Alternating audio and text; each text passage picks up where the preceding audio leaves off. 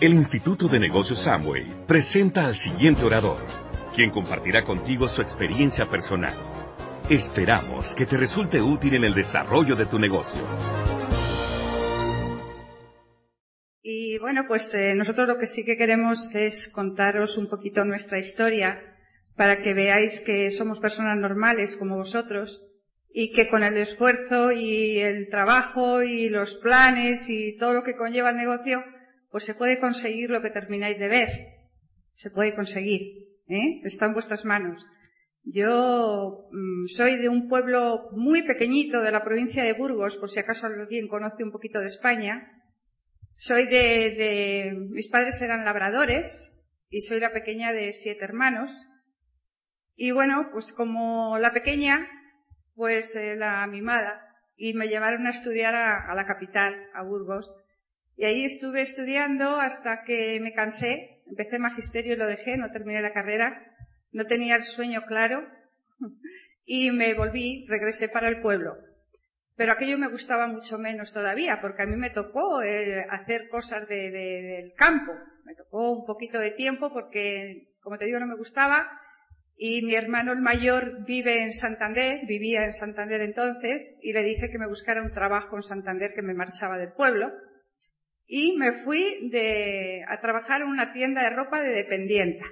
Y ahí estuve en Santander y a los seis meses de estar allí conocí a este señor. Eh, fíjate lo que hace el que alguien cuando estás sentado te dé un, em, un empujoncito, ¿no? Para que te levantes. Pues yo le conocí en una discoteca y estaba sentada con una amiga y vino a sacarme a bailar y y yo no sé, pero le, di, le, iba a decir que no, pero no me dio tiempo porque mi amiga me dio un codazo que casi me levantó de la silla y ya me levanté y me puse a bailar con él y bueno, pues de ahí empezamos a salir y estuvimos saliendo tres años de novios y nos casamos. Eh, yo me casé, siempre digo que me casé con un guardia civil, que era lo que, lo que, lo que trabajaba él cuando yo le conocí, ¿no? Y cuando nos casamos. Y bueno, pues eh, yo sí que dije, bueno, pues es un trabajo seguro. O sea, para decidir, pues para toda la vida, ¿no? Pero la verdad es que el sueldo era bastante bajito.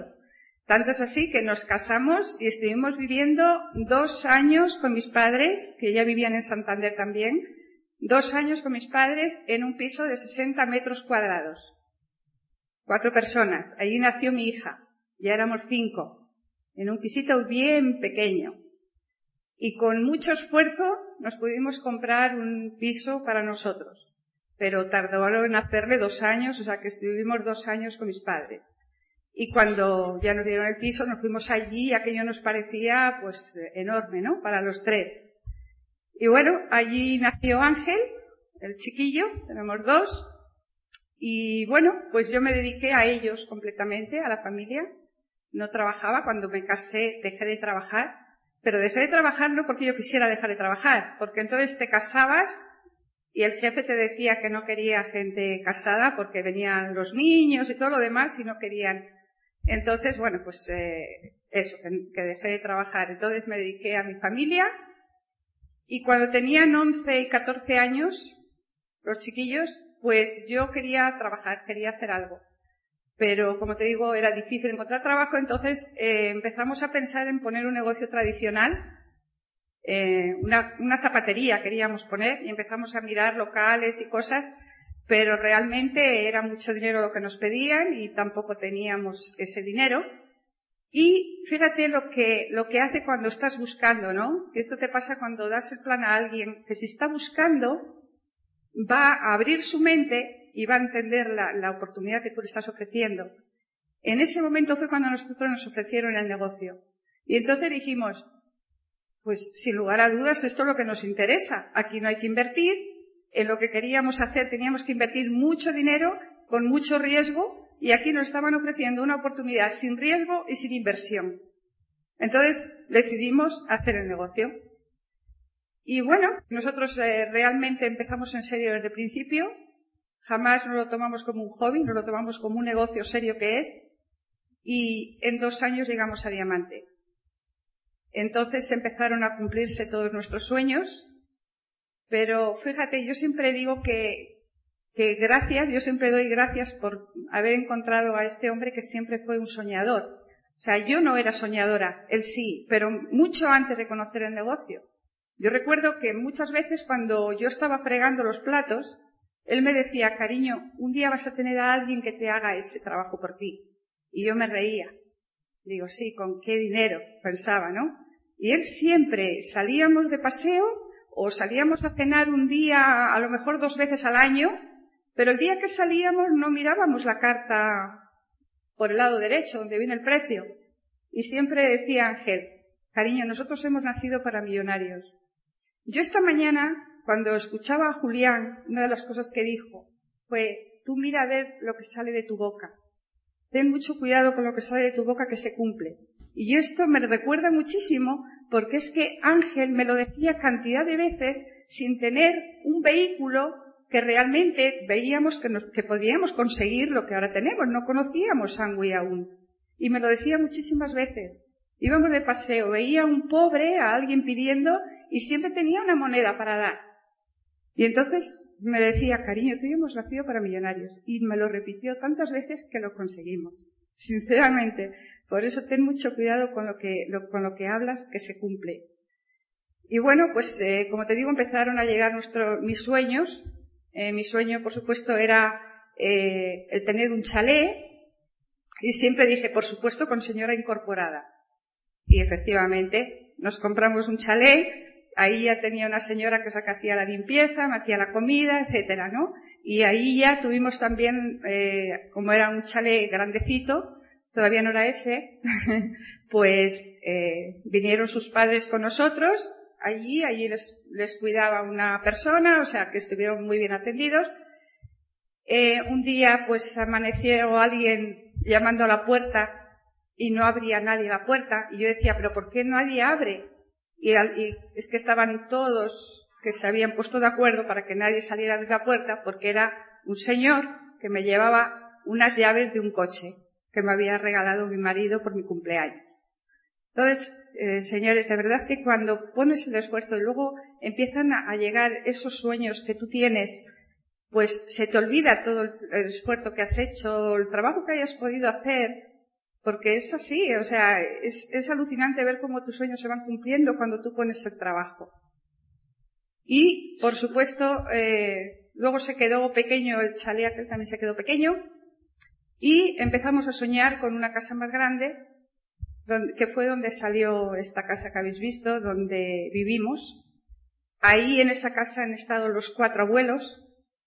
nosotros somos siete hermanos, como os digo, pero cuando tienes un trabajo y unos jefes, no puedes disponer del tiempo, ¿no?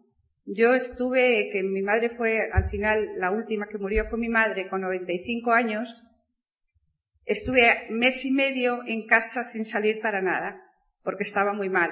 Entonces, gracias a este negocio nos hemos podido permitir el tener a los cuatro abuelos bien cuidaditos con su enfermera y una cocinera que les hacía su comida especial. Entonces te sientes realmente bien y por eso muchas veces cuando decimos el dinero, el dinero se puede hacer maravillas si tú quieres con dinero, porque si no hubiera sido imposible hacer el negocio y tener a los cuatro abuelos en casa. Y allí es donde han vivido muchos años con nosotros, han disfrutado de la casa, mm, hubiésemos querido que hubieran disfrutado mucho más, pero gracias a Dios han, han muerto a unas edades ya que es lógico, ¿no? Que la vida se acaba. Mi padre tenía 91, mi madre 95, o sea que ya vivieron su vida. Pero fíjate, mi padre eh, era un hombre que disfrutó en todo momento mm, del negocio, viéndonos a nosotros, y eso que era bien mayor, él siempre me decía, hija, si usted me hubiera pillado a mí más joven, yo desde luego lo hago. siempre, o sea, es era un hombre muy, muy dinámico, muy, eh, que le encantaba hablar con todo el mundo, entonces él sentía que podía haber hecho este negocio, ¿no? Pero por desgracia no le llegó a tiempo. Y bueno, pues ¿qué más puedes hacer? Pues viajar por el mundo, porque nosotros, mm, las vacaciones nuestras, antes de, entrar en Angway era el pueblo de Ángel, que era donde vivían sus padres.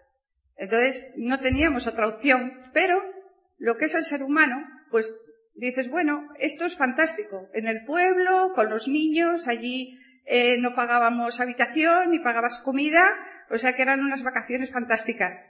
pero es que era donde podíamos ir. O sea que eh, se me olvidó el trayecto que Ángel de Guardia Civil, eh, estando ahí, eh, hecho una solicitud para, para empezar a trabajar en el casino y ahí, pues por supuesto ya ganaba más dinero, etcétera, etcétera, ¿no? Pero bueno, todos sabemos lo que es un sueldo, aunque sea menor o mayor, te acomodas a él y al final de mes no tienes nada, ¿no? Y aparte de que por supuesto no te da la libertad que era lo que nosotros queríamos. Y bueno, pues volviendo a los sueños, mm, hemos viajado hasta, hemos estado hasta en Hawái. O sea, yo antes oía hablar de Hawái y me parecía como que eso era, qué sé yo, en la luna casi, ¿no? Me parecía mentira que pudieras ir a esos viajes tan, tan maravillosos. Hemos estado, en febrero estuvimos en Islas Mauricio, cuando en España hacía un frío que te morías, un invierno, invierno, estar allí en las playas al sol, pues esos son los viajes de Amway. O sea, tú tienes que, experimentar y, saber lo que es un viaje de Amway. No tiene nada que ver con un viaje que hagas por tu cuenta. No tiene nada que ver. O sea, te llevan a los mejores hoteles, las mejores comidas, eh, la atención, te atienden como si fueras, eh, como digo yo, el rey de España. O sea, es alucinante ir a los viajes de Amway. Te digo que hemos recorrido un montón de países cuando las vacaciones, como te digo, era el pueblo de Ángel y punto. No conocíamos ni gran parte de España conocíamos entonces. Así que el poder dar a tus hijos lo mejor. Eh, nuestra hija hizo gestión de administración de empresas y recuerdo que vino un día a casa y nos dice, mamá, quiero hacer esta carrera, pero resulta que aquí en Santander tiene que ser privada. O sea, no hay más que de pago. Y poder decir a tu hija, si quieres hacer esa carrera, adelante, no hay problema. Muchas de sus compañeras de estudios quisieron hacer eso y sus padres les dijeron que no, porque era cara, costaba mucho dinero. Entonces, no tengas que decir que no a tus hijos, porque está en tus manos el, poder hacer grande este negocio y, y, poderles dar, pues por supuesto, todo lo que quieran, ¿no? Lo que quieran siempre y cuando se lo ganen y lo trabajen. O sea, no es cuestión de que seas diamante y a tu hijo le des todo sin hacer nada. No, eso tampoco es bueno. Eh, nuestro hijo, me parece que os lo dije ayer, pero no quiso estudiar y bueno, pues el negocio decía siempre, sí, yo lo voy a hacer mamá, yo lo voy a hacer, pero ahora estoy en edad de divertirme. Pero él tomó la decisión un día, hace dos años en la libre empresa, él y la novia, y bueno, pues este mes califican platino, están trabajando duro, están trabajando muy bien, porque como me dice Marga, la novia, dice Maite, es que mira que es caro vivir en un piso, eh, pagar luz, pagar de todo, dice, y ahora es cuando, hasta entonces ella había vivido con su mamá, Ángel en casa, y como que uno no se da cuenta de lo importante que es el crear tu propio futuro, no el que te le dé nadie, no, no, créatele tú.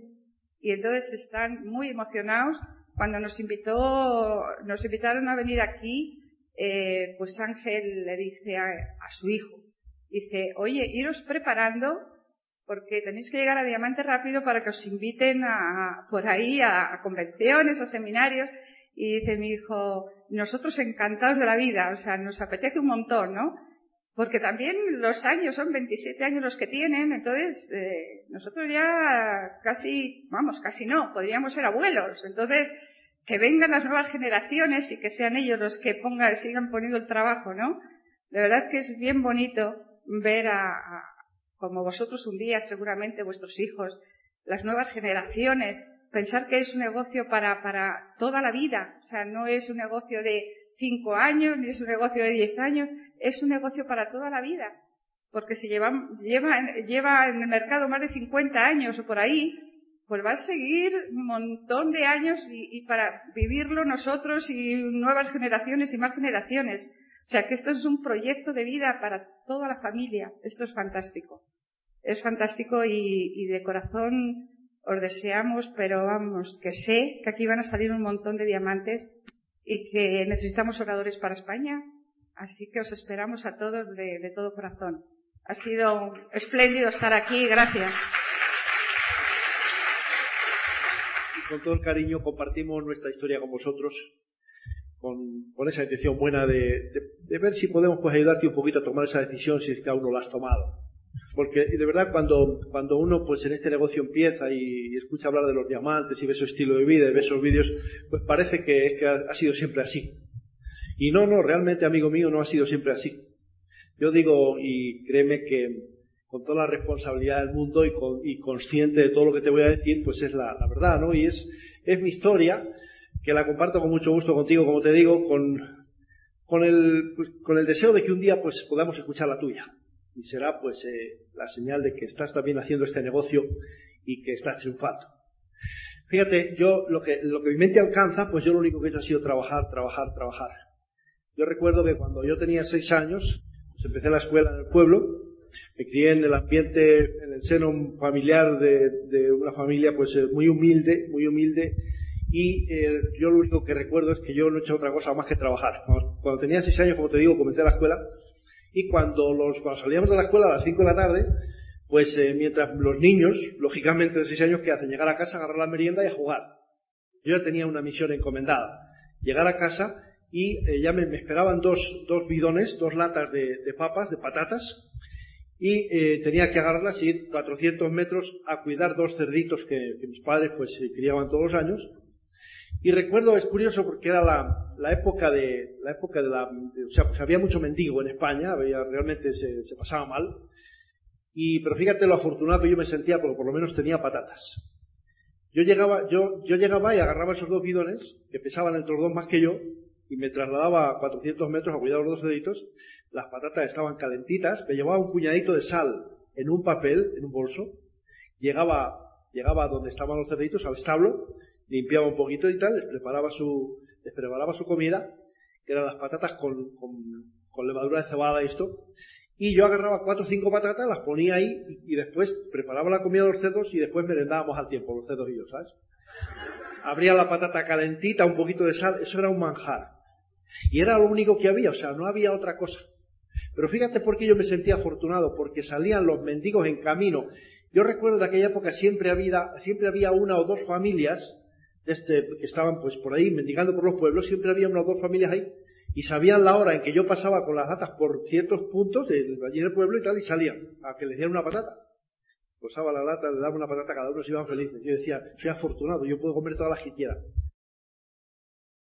Y así pues estuve en la escuela del pueblo hasta los nueve años. A los nueve años por una enfermedad de mi padre tuve que abandonar la escuela y ya nunca volví. O sea, yo pues soy autodidacta y a los eh, pues empecé a, tuve que dedicarme a cuidar las ovejas de mi padre, como te digo, que era el único, el único medio de, mantener la familia. Y a los 12 años, 12, 13 años, pues yo estaba diplomado. Yo tenía un diploma en pastoreo furtivo. Eh, de verdad, dicen que hay un refrán que dice, el hijo del maestro nunca fue aprendiz.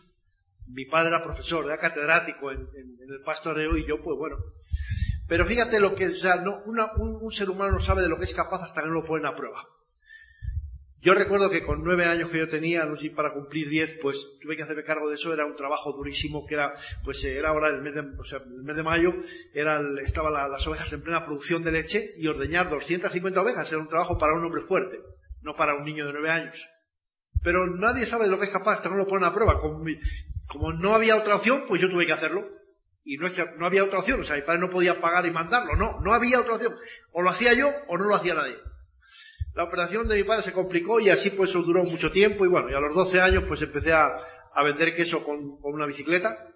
Mientras mis amigos se paseaban con la bicicleta y estaban pues de vacaciones y tal, pues yo a trabajar y a trabajar y a trabajar. A los 15 años ya mi padre se había recuperado y a los 15 años pues yo, yo eh, era la época de la, de la emigración y entonces eh, la, la, gente pues emigraba a Francia, volvía con dinero y tal. A mí me daba una envidia sana.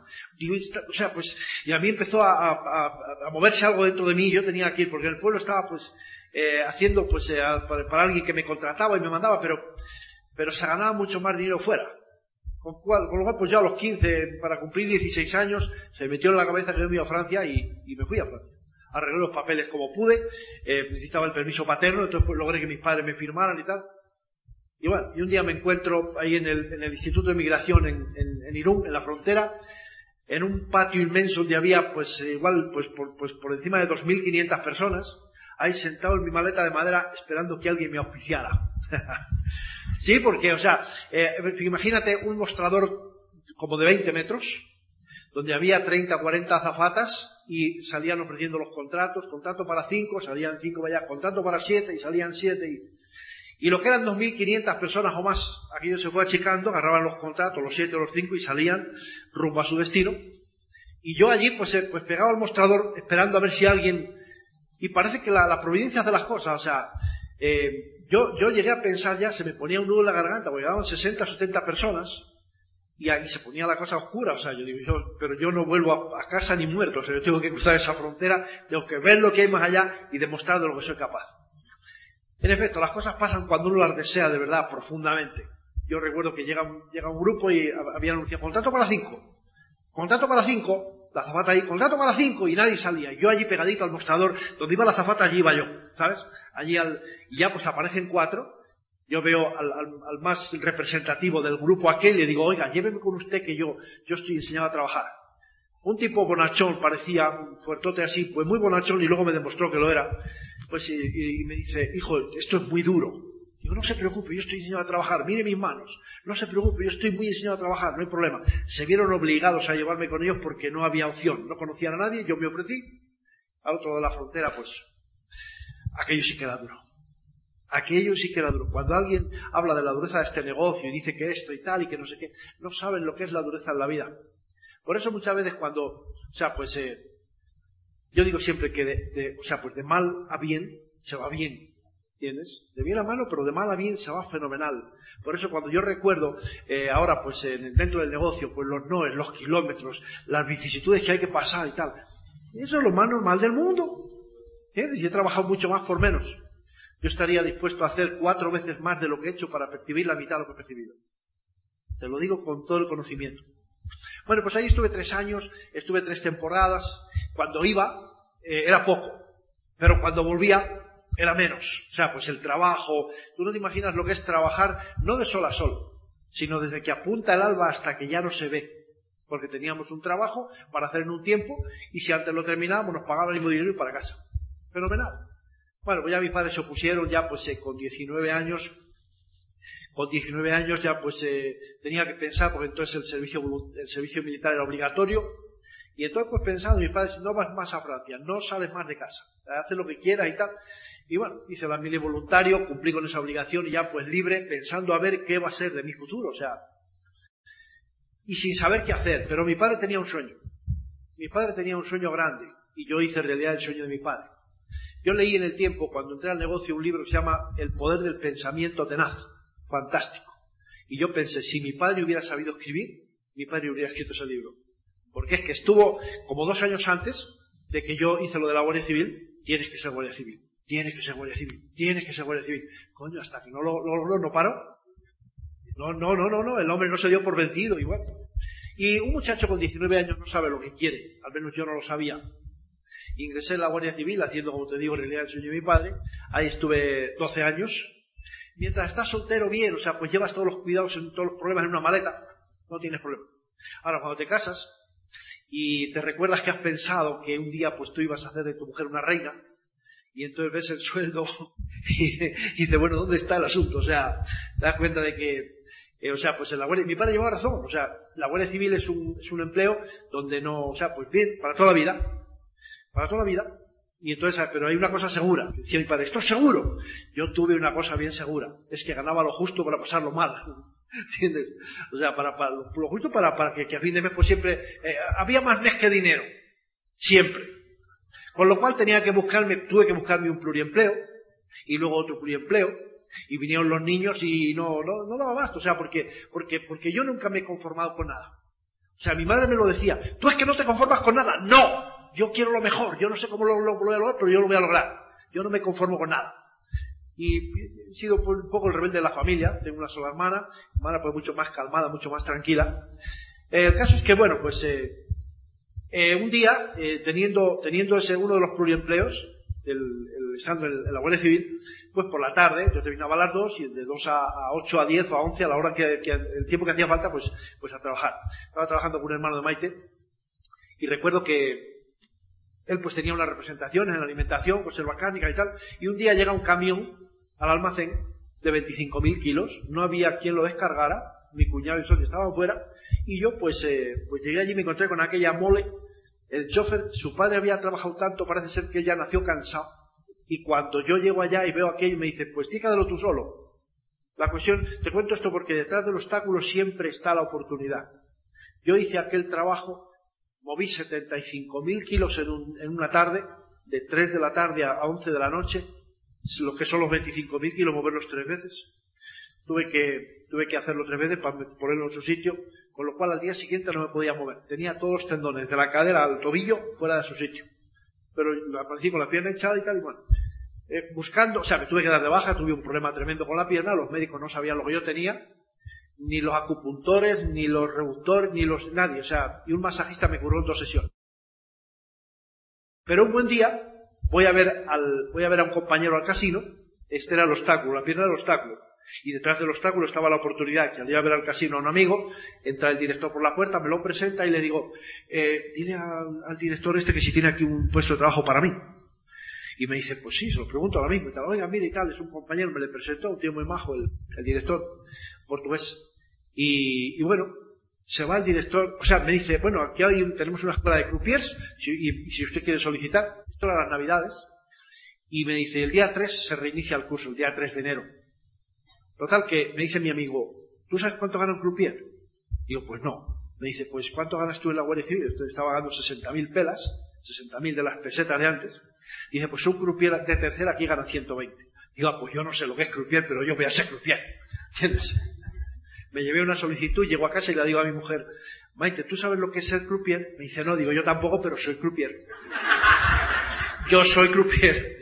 Llevé la solicitud, me dice, mira, aquí hay, aquí hay un, o sea, pues esto es un curso de tres meses, me dicen dirección, si usted vale bien y si no supera las pruebas, usted se va para su casa sin ningún compromiso para la empresa lo acepta. Digo, encantadísimo, pero encantadísimo.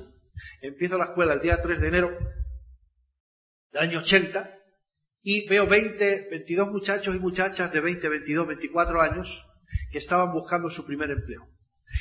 Yo me di cuenta y rápidamente de una cosa, que triunfar es súper sencillo no hay competencia.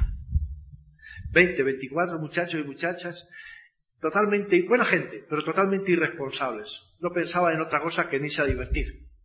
Cuando había un partido de fútbol en la televisión, tenían que salir, querían salir corriendo a verlo y tal, yo me quedaba allí practicando. Con lo cual, por mi actitud, no por otra cosa, pues el primero que entró de los 22, llegando un mes después a la escuela, pues fui yo.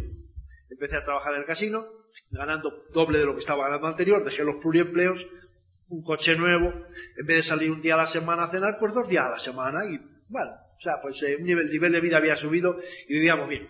Pero no dejaba de ser un empleo como otro cualquiera.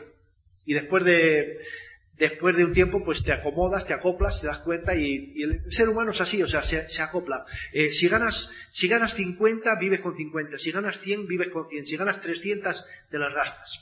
Eso es así. Al menos yo esa es la experiencia que, de lo que me di cuenta en, ese, en esa época, ¿no? Y bueno, pues eh, estando en el casino, un buen día, un buen día pues teníamos nuestro hijo con 10 años entonces, en el colegio pues jugaba al fútbol y, y un buen día pues voy a, voy a verle que iba, eh, iba, a empezar el partido y tal, y vamos a por él para llevarle a casa y antes iban a jugar un partido. Y estamos ahí pues en el, en el pabellón, los 8 o 10 padres de los chavales con los que jugaba mi hijo, y se acerca alguien a mi lado y me dice, oye, tengo, me da así con el codo, me dice, tengo un negocio con el que se puede ganar mucho dinero. Y yo le hice este gesto, digo, habla, cuéntame, soy todo oídos. Y me dice, no, no, no, o sea, pues no, no podemos hablar aquí, pero hay una oportunidad muy buena para ganar mucho dinero. Digo, pero cuéntame algo. Me dice, no, no te puedo contar nada. El hombre no tenía ni idea, pero hizo algo bueno. No me contó nada, me dejó inquieto. De casa al, del, del, pabellón a la casa, le cuento a Maite que me han dicho esto y tal, un, conocido, y el padre de uno de los niños, del compañero de mi hijo, y Maite, pues eh, le digo, mira, como yo tengo que estar a las 8 en el trabajo, pues sería bueno que tú fueras y lo escucharas. Maite no estaba así como muy receptiva ese día. Me dice, va, tú, tú te lo crees, que se puede ganar mucho dinero. Con un gesto así un poquitín de... Pero ella no me costó trabajo, ni mucho menos, porque siempre ha habido una excelente comunicación con mi esposa. O sea, le dije, mira, tú vas y lo escuchas y pues vale. Claro que yo la llevé allí a, escuchar el plan y era justo enfrente al casino. Yo trabajaba, la dejé escuchando el plan para entrar al hotel y yo me marché a trabajar. A las 11 de la noche, cuando yo comprendí que ella estaba en casa, la llamo. Y la digo, oye, cuéntame. Y me dice, no te puedo contar nada. Digo, pero ¿no has estado ahí? Me dice, sí, pero no te puedo contar nada. Digo, oye, me estás escuchando, pero ¿cómo que no lo puedo contar? ¿No, lo has visto? ¿No lo has escuchado? Sí, pero bueno, ya hablaremos. Es que no, pero parece que sí que se puede ganar dinero. Bueno, llegué a casa a las 7 de la mañana, como era la, la cuestión, las 6, las 7 de la mañana todos los días, y la desperté. Cuéntame, pero déjame dormir, que no te puedo contar nada. A mí empezaba a preocuparme aquello de que no me podía contar nada. ¿Qué tanto misterio? Total que me dice, no, cuando nos levantemos tenemos que ir en casa de este, de, estos que nos han invitado a, a, ver qué nos cuentan y tal. Yo me levantaba todos los días a las dos, más o menos, para almorzar con los chavales que venían del colegio. Ese día a la una yo estaba listo y dispuesto. Dispuesto a ir donde, donde la persona que sería después mi auspiciador para que nos contara. Comimos rápidamente, llegamos para allá y, el, hombre todo entusiasmado, no tenía más que entusiasmo, no tenía ni idea. Pero tenía entusiasmo. Me dice, no, es fantástico y tal. Y me saca un contrato me dice, firma aquí. Y ahí yo, obediente siempre, pues. Digo, ¿y ahora qué? Me dice, no sé. Digo, pero, pero cuéntame. Y dice, no, no te puedo contar nada. Miro a Maite que estaba al lado, le miro a él y a su mujer y digo, pero bueno, ¿quién es el tonto? ¿Vosotros o yo? ¿Cómo es que no me podéis contar nada? Y dice, no, pero hay unos productos fantásticos. Y agarra un limpiacristales y ahí en un, vidrio me hace una demostración. Y mira, uy, uy, ves, echaba el, el, el, vapor en la boca y decía, no se empañan los cristales. Bueno, yo no salía de mi asombro, no tenía ni idea. Había firmado un papel, había un limpiacristales ahí. Yo, ¿esto qué es? O sea, y nos fuimos para casa. Había firmado un contrato, no sabía lo que había firmado, tenía un negocio que no sabía lo que era, que nadie me daba explicaciones, y nos fuimos para casa. A los tres días a los tres días, pues, esto era el 22 de enero, 22, 23 de enero 89. El día 26 dicen que viene un tal Luis Costa, que, va que, hay, que hay una conferencia a las 9. A las 9 de la noche yo eh, tenía la hora del casino, la cena, de 9 a 10. Desde, donde yo, el casino al, al, hotel donde se daba el plan, había cuarto de hora. Yo subí ese día las escaleras de 5 en 5. Rápidamente, a las 9 y cuarto yo estaba allí y a las 10 menos cuarto tuve que salirme rápido para ir porque a las 10 tenía que estar otra vez en la mesa de juego. Con lo cual, pues, eh, pues eh, yo no me enteré de mucho, pero solamente yo escuché esto. El, Luis Costa, el hombre este hablaba y, entonces pues le pregunta a una persona de, los 8 o 10 que había allí, o 12, le dice, ¿usted trabaja en la banca? Sí. Dice, ¿usted cuánto dinero cree que tiene que tener una persona para tener unos, unos ingresos residuales, unos, unos eh, intereses que se llaman, de un millón de pesetas al mes? El otro hombre le dijo un montón de millones, no sé cuántos. Y dice, bueno, pues ustedes tienen dos opciones. O tienen, si ustedes quieren tener un millón de pesetas al mes en forma residual para vivir tranquilamente, sin trabajar, sin problemas, pues tienen dos opciones. O tienen esos millones en el banco o hacen este negocio y en cuatro o cinco años tienen esos residuales seguros. Y se los pueden asegurar a ustedes. Automáticamente pasa por aquí. Digo, esos millones yo, para tener esos millones, tendría que vivir tres vidas porque en dos no me da tiempo. Con lo cual, la única alternativa que me queda es hacer este negocio. A ver si esto es verdad. Y marché para el casino corriendo. Al día siguiente por la mañana llego y tenía en la, Maite y yo nos comunicábamos por notas, eh, pues, eh, y ella pues planificaba las, las, citas y hacía los contactos y tal, todo lo que podía. Y llego y me encuentro con una nota. El día 28 tenemos que estar en Madrid en un rally. Yo la desperté también para que me contara a ver quién era el que corría, a ver qué íbamos. Y me dice, no, pero déjame dormir, que vamos a ir mañana, cuando, cuando nos levantemos tenemos que ir a, bueno, fuimos en casa del que sería el auspiciador y me dice, tenemos que estar en Madrid el día 28. Día 28, sábado, el sábado y el domingo, dos días. Yo me lo pensé tres segundos. Levanté el teléfono, llamé a mi director y le dije, oye, el sábado y el domingo no me esperes a trabajar que no voy. Me dice, pues ¿cómo? Digo, porque tengo un negocio que no sé lo que es ni dónde me he metido y tengo que ir a Madrid a ver qué pasa con esta historia. Yo te quiero ser bien sincero y bien serio porque lo soy. Me encanta la guachafa y la broma, pero es así. Yo no jugaba con mi puesto de trabajo. Yo me había granjeado la amistad y la simpatía de la dirección por mi actitud, por mi trabajo. Y entonces yo podía pedir dos, tres, cinco días de empleo y sueldo. Me no me pagaban, ¿entiendes? Me desquitaban el sueldo que me correspondía, pero yo decía, me voy. Y me iba. Tenía libertad absoluta y sabía que cuando volviera mi puesto trabajo no corría peligro. Por eso yo hablo con esta, con esta ligereza que puede parecer, pero es así. Oye, no voy a trabajar al director, punto, sin problema. Con lo cual, pues bueno, a Madrid estábamos en, pleno invierno, llegamos a Madrid, 5 grados bajo cero en la calle. Recuerda, a mí no me habían dado el plan. Yo vi a, un, tal Luis Costa hablando allí que escribía con la izquierda, con la, derecha no, y que decía mucho ok y tal, y, pero yo me quedé con lo que te he comentado. Llegamos a Madrid, 5 grados bajo cero en la calle, en el Hotel Velázquez, un calorcito riquísimo allí en una salita, 28 personas. ¡Hoy qué bien se estaba allí, hijo mío! Empieza la cuestión, y yo no entendía nada. Un tipo hablando en inglés traducido por otro que hablaba muy deprisa. Yo tenía un sueño de cama tremendo porque recuerda que yo había trabajado el viernes, había salido a, las 5 de la mañana ese día, cinco y media, y a las 7 salimos para Madrid, llegar, dame una ducha, una fetadita y corriendo para allá. Con lo cual, toda la noche sin dormir y con sueño de cama, pero de verdad. Un tipo hablando en inglés, ahí con una pizarra donde yo lo único que veía era círculos y círculos y círculos y círculos y círculos. Con lo cual, como tenía un sueño grande de verdad de cama, pues yo me quedé dormido. Aquello me estaba aburriendo. Te confieso que es la hora y media más larga que yo he pasado en mi vida. Aquello fue un auténtico suplicio. Escuchando a un tipo al que no entendía nada. La, en la dormidita me sentaba riquísima, pero de vez en cuando mi mujer zaca con el codo. ¿Qué pasa, chica? ¿No?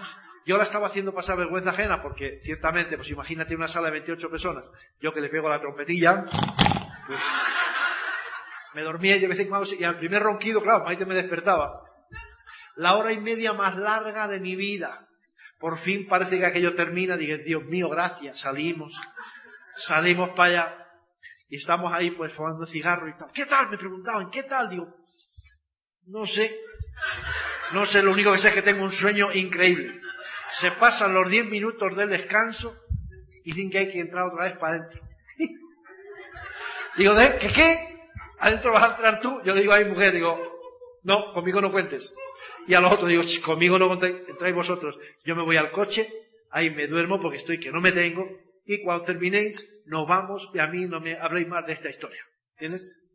Mi mujer, que tiene una paciencia impresionante, increíble y maravillosa, pues consiguió que yo entrara. Sí, sí, sí, sí. Y que conste que tengo una mujer que me la merezco porque si no, no la tendría. ¿Tienes? Me agarró de la manita y empezamos a,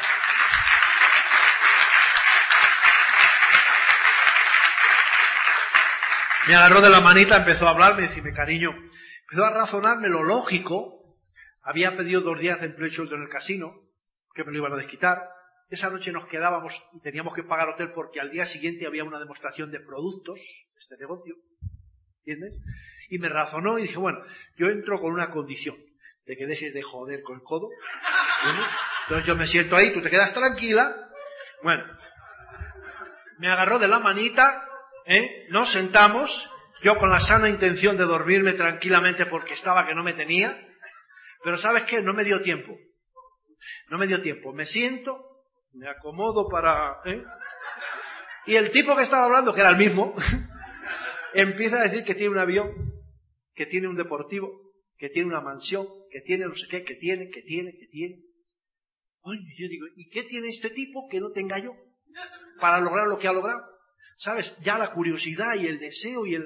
digo, coño, esto, o sea, ya en la, en la punta de la silla todo el tiempo. Pero en la punta de la silla. Porque además fue muy hábil y resumió rapidísimamente. Dijo, señores, yo no he venido aquí a presumir de lo que tengo. Yo he venido a comentarles y a compartir con ustedes mi estilo de vida y todo lo que tengo lo he conseguido en el mismo negocio que ustedes están comenzando. Y aquí, en España, Muchas, no sé si ustedes, pero muchas personas van a lograr eso y mucho más, porque eso no es el límite. Aquello me encantó. Aquello consiguió que ya no solamente no me durmiera, sino que en la punta de la silla, de vez en cuando yo le interrumpía aplaudiendo. Yo no sabía lo que había que hacer, yo no sabía dónde estaba, pero yo sabía que aquello me gustaba. Y rápidamente me acuerdo, me acuerdo rápidamente de un consejo de mi padre, ¿Sabes? Un consejo de mi padre que lo repito siempre porque me ha acompañado toda la vida y me, sigue acompañando y me ha valido para estar aquí hoy a compartir contigo esto.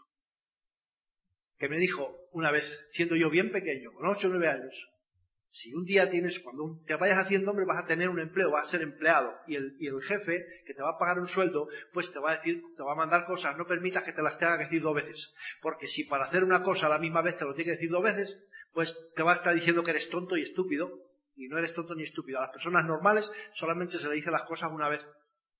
Pero te digo más, siguió mi padre diciendo, si, si un día tienes un negocio y, la y alguien tiene que recordarte lo que tienes que hacer, no solamente va a ser tonto y estúpido, sino que eso te va a costar mucho dinero. Créeme que cuando, cuando yo cuando yo empecé a, o sea, pues cuando este, este hombre, contando ella su historia y tal, volvía a decir lo de las cintas, los libros y tal, y no sé qué, me estaba molestando. Yo decía, si lo has dicho una vez y no soy tonto ni estúpido, no me lo recuerdes, tranquilo. Cuando ya termina aquello, yo salgo rápidamente y me voy al lobby del hotel donde estaba el alimento, las cintas, los libros, etcétera, que era lo poco que había, estaba iniciando, o sea, había pues, recuerdo que había un six-pack con seis cintas, que yo creí, cuando vi el estuche, creí que era un, era un vídeo, me enseñan, yo dije, a ver, yo fui corriendo por allá y le digo, deme todo lo que yo necesito para hacer este negocio. Me dice, bueno, tenemos, me saca el, el, el six-pack, le digo, no, no, eso no, porque yo no tengo vídeo casa, hay televisión solo. Me dice, no, no es un vídeo, son seis cassettes, y ah, ya, pues sí, eso sí, porque radio cassette sí tengo. Me llevé ese, ese six-pack y dos libros, que son los dos libros que yo, los primeros libros que yo he leído en mi vida. De esto no presumo, por supuesto, porque de esto no se puede presumir, fíjate tú, a los 42 años leí los dos primeros libros, eh, Juan Salvador Gaviota y Del Carmen, como ganan amigos. Sensacional. Pues ahí empecé un poco, ahí empezamos a, a cultivarnos un poquito. Bueno, llegamos a casa entusiasmados, pero súper, súper, súper entusiasmados. Llegamos a casa con un montón de desconocimiento, que era todo, pero con un montón de entusiasmo. Y empezamos a soñar. Empezamos a soñar. ¿Y qué tenía? Pues todo ese desconocimiento, mucho entusiasmo y dos horas al día libres para hacer este negocio. Porque a las seis de la tarde había que fichar en el casino para que al fin de mes te llegaran, llegara el sueldo. Y hasta las siete, las ocho, muchos días las nueve de la mañana. Y de tres de la tarde a cinco y media era el único tiempo que yo tenía para hacer negocio. Pues empezando a enseñar y comenzamos a trabajar y comenzamos a qué? A enseñar lo que no sabíamos porque no teníamos ni idea. Decían, o sea, pues había unos productos que todavía no conocíamos, habíamos hecho un pedido y estaba, y no había llegado. Teníamos 12 productos en total. Y bueno, pues empezamos ahí. Empezamos ahí y en cuatro meses, en cinco meses estábamos al 21. Estábamos en, eh, calificando platas. Y, y, como te digo, pues, eh, pues enseñando lo que no sabíamos y a base de practicar, pues, pues, pues poco a poco, pues vas pues aprendiendo poco a poco y, bueno. Eh, en, en, cinco meses estábamos al 21, en 13 meses estábamos calificando, comenzábamos a calificar esmeraldas y en dos años y medio, Maite se ha comido seis meses, en dos años y medio llegamos a diamantes. Llegamos a diamantes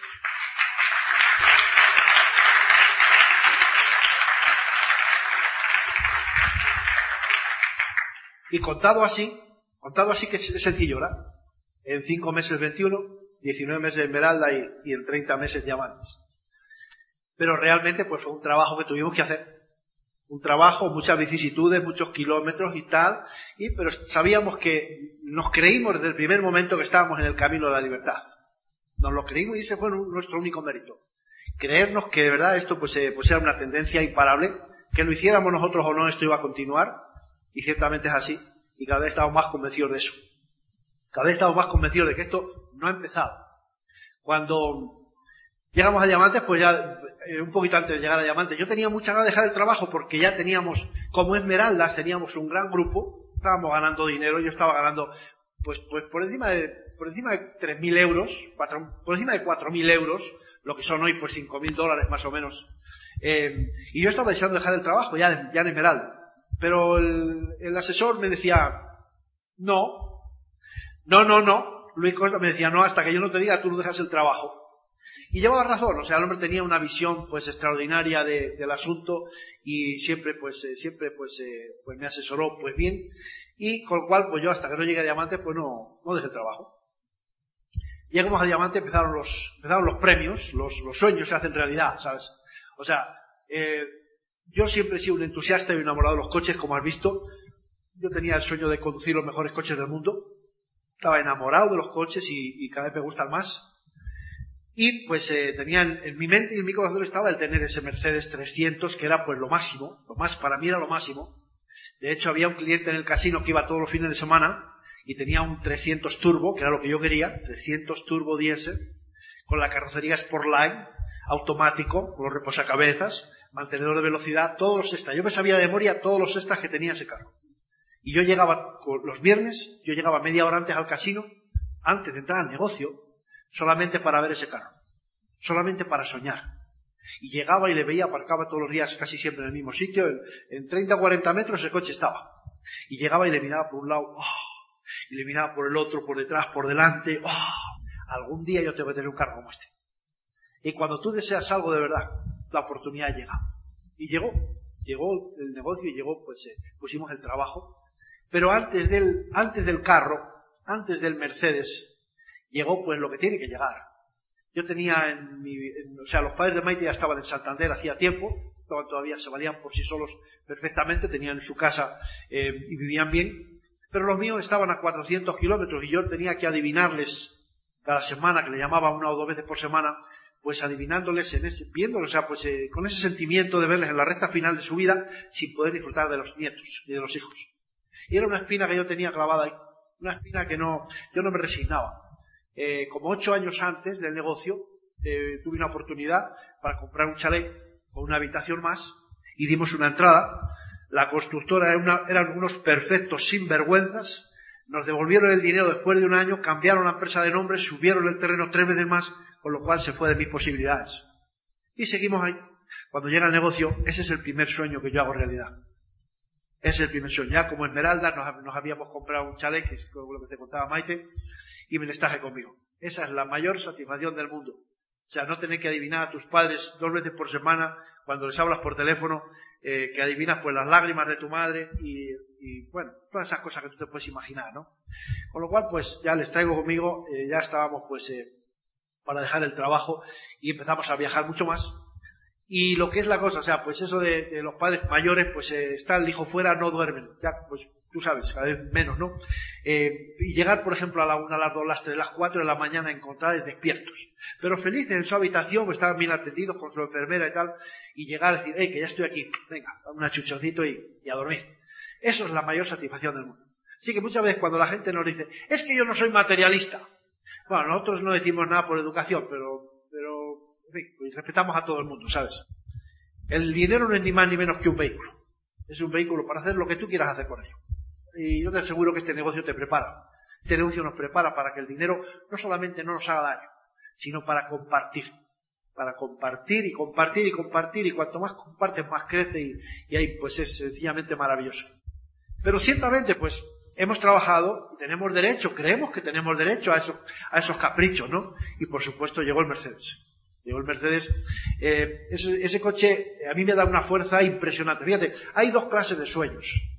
Hay dos clases de sueños. El sueño de placer, como es el coche, y el sueño de dolor, como eran mis padres, adivinarles fuera de, o sea, pues no poderles tener conmigo, ¿no? Yo te invito a que tú sueñes en grande. No sé si te gustan los coches, las casas, los viajes, las joyas, la ropa, los lujos. No sé lo que te gusta. Cada uno tiene su sueño. Y todo, muy, todo es válido. Pero atrévete a soñar en grande con esos sueños materiales, porque eso es lo que te va a dar la fuerza. Para que esos sueños de dolor que tienes también un día puedan ser cumplidos. ¿Sabes? Cuando tú, te, tú piensas en tus padres y en tus hijos y que no les puedes dar lo que tú quieres, pues eso es como una losa que tú tienes encima. Cuando tú sueñas con la casa y con lo que tú has visto ahí en ese vídeo, pues eso te da la fuerza para salir mañana a la calle a hacer lo necesario.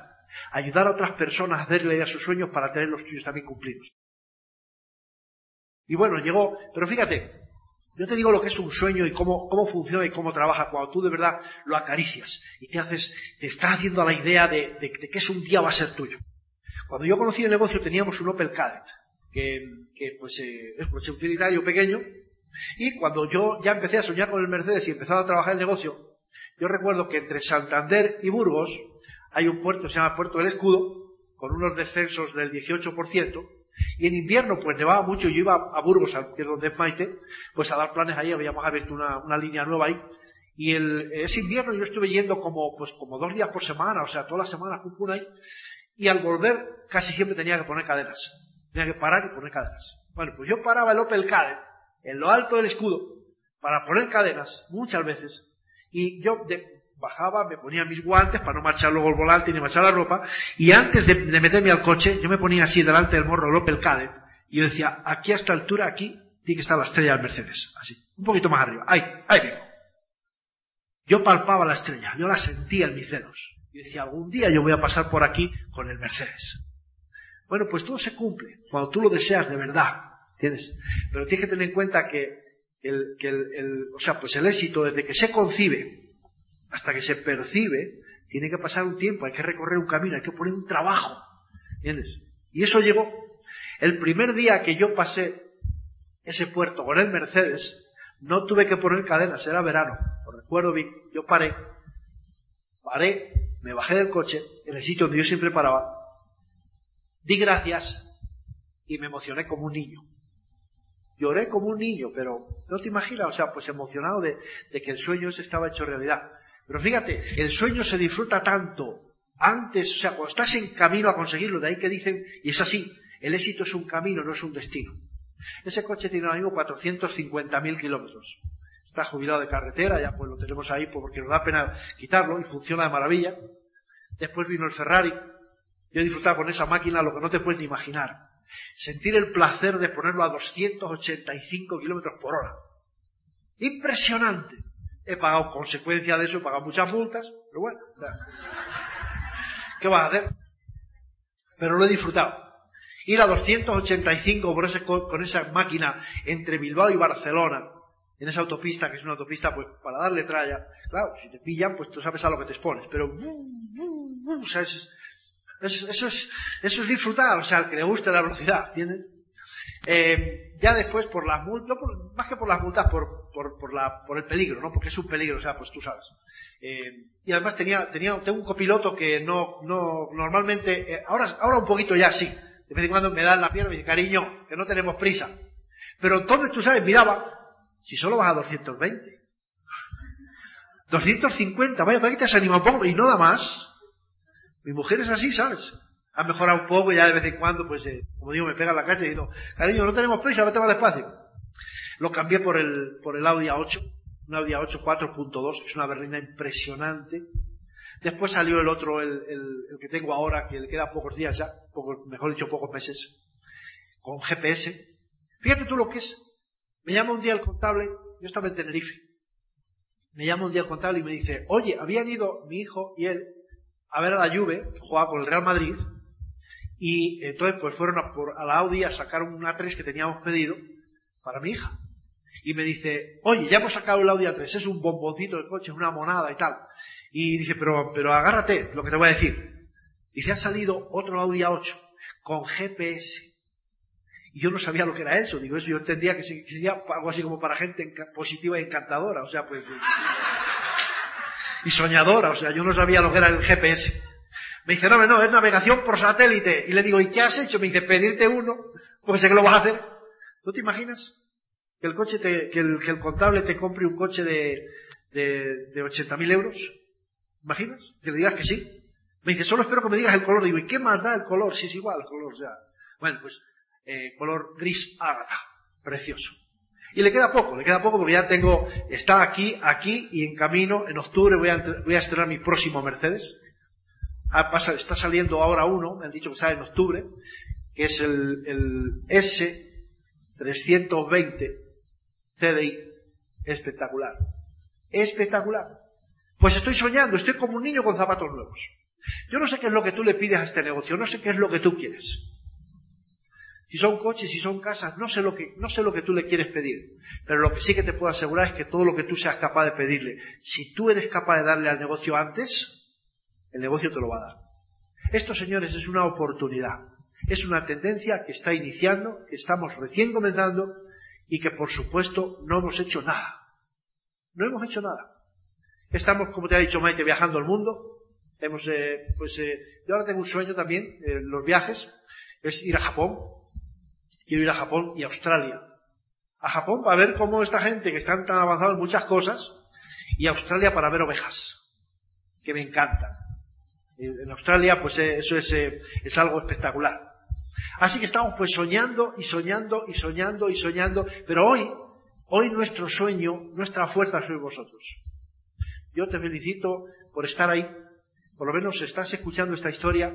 Yo no sé si hemos conseguido que a lo mejor tú pues tomes la decisión porque como te digo y te decía ayer, la decisión, el éxito es una decisión que tú tienes que tomar.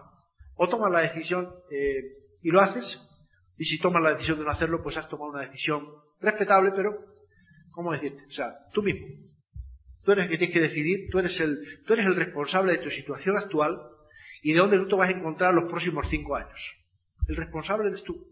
Yo te garantizo que posiblemente, o sea, a lo mejor garantizarte no es mucho decir, pero yo te, yo te puedo decir que dónde vas a estar dentro de cuatro o cinco años depende muy mucho de la decisión que tomes hoy si aún no la has tomado.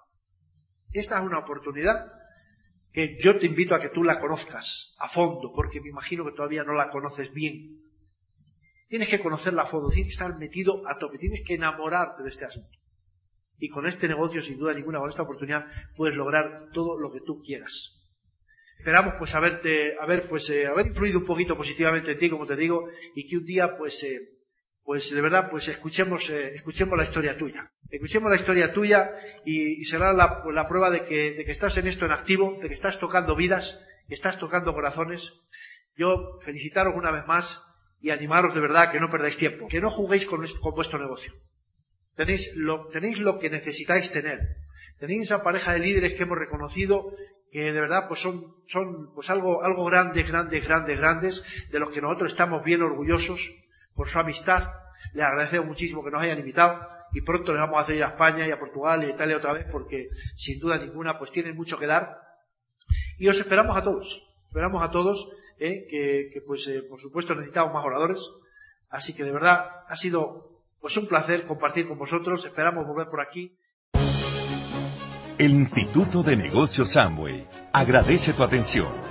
Esperamos que esta presentación te ayude a lograr el éxito que soñaste.